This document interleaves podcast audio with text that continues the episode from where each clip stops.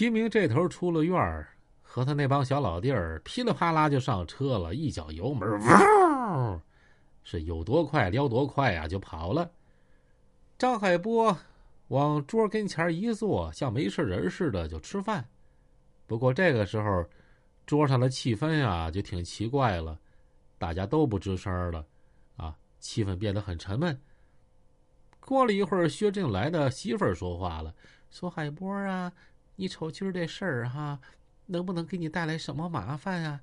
你这样式儿的，吃完饭赶紧回长春哈。”嫂子，没事儿，我知道你是为了我好。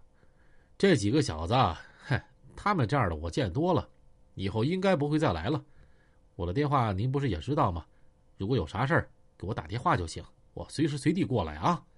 老嫂子听到这儿也没多说啥，他呀是真为海波好，也真怕，啊，像是齐明想的那样，你万一这张海波是什么流窜犯、通缉犯，身上背着人命案子的在逃犯啥的，齐明那头要是报了六扇门，海波这边吃亏有麻烦啊。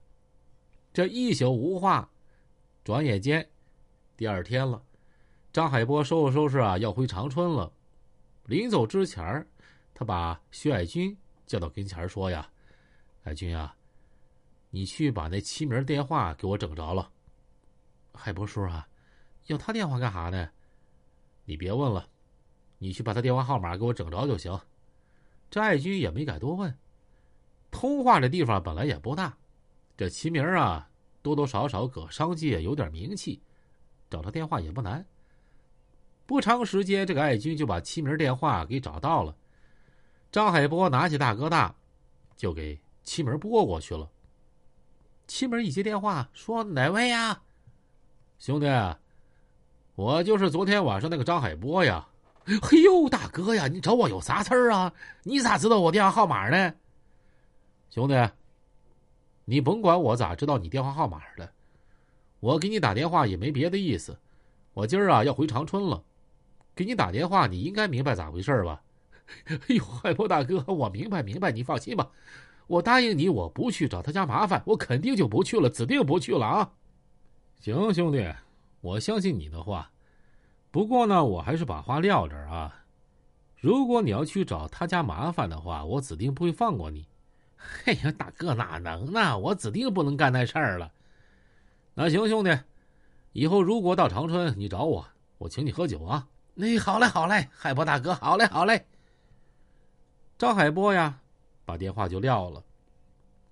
但是齐明这脸色啊，可就不对了，那是咬牙切齿啊，他现在心里是又怕又恨。张海波挂了电话，到外边车拿出一个袋子，然后到了爱军爱国跟前就说：“爱军爱国呀，这有五万块钱啊，你看咱家的忙啊。”我也帮不上啥，这钱你们收着，你哥俩也别拒绝啊。这个钱一会儿你们转交给我老嫂子，我要直接给他，他指定不要。老嫂子年纪也不小了，有个病有个灾啥的，能用得上。爱军爱国听到这话呀，也不好推辞了，就把这钱给接下了。张海波进了屋，到了薛振来爱人跟前说：“嫂子，我先走了，有啥事你打我电话啊。”咱们离得也不远，等我有时间了，我再过来看你。海波呀，嫂子跟你说句话啊，你能跟嫂子说，你搁外头到底是干啥的吗？怎么身上有家务事儿呢？海波明白老嫂子的意思。嫂子，我搁外头，你放心，我没偷没抢，我是跟着一个好大哥当兄弟的。老嫂子听到这话，微微点了点头。多少放了点心，海波呀，你一个人搁外边也不容易，江湖的事儿嫂子也明白，一定要注意安全。等你啥时候搁长春待腻了、待烦了，你就回到这儿啊，咱们是一家人。海波，你永远是这个家的一份子，这儿永远是你家。张海波明白老嫂子啥意思，意思是啊，如果你搁外头混不下去了。或者怎么怎么地啊？你就回来。张海波的心情啊，有点激动了，眼又红了。嫂子，你放心吧，我知道，你别出屋了。我呀，回长春了啊。就这样的，张海波和大家一一道别，然后上了奔驰，一脚油门啊就走了，回到长春了。张海波说走了，可这齐明能甘心吗？对吧？他是啥人啊？这小子挺有韧性，有一些奸商的本质。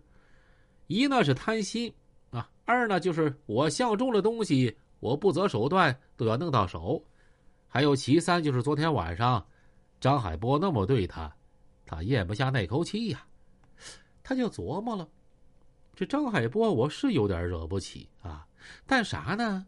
我不出面不就完事儿了吗？我找社会去琢磨你家这地方，那就跟我没关系了。到时候就算找，你也找不到我头上啊。那我找谁去研究这地方呢？这人必须啊，得是个大手子，得是个横货，要不然肯定不好使啊。这七明琢磨来琢磨去，眼睛一亮，得，就是他了。谁呀？下回再说。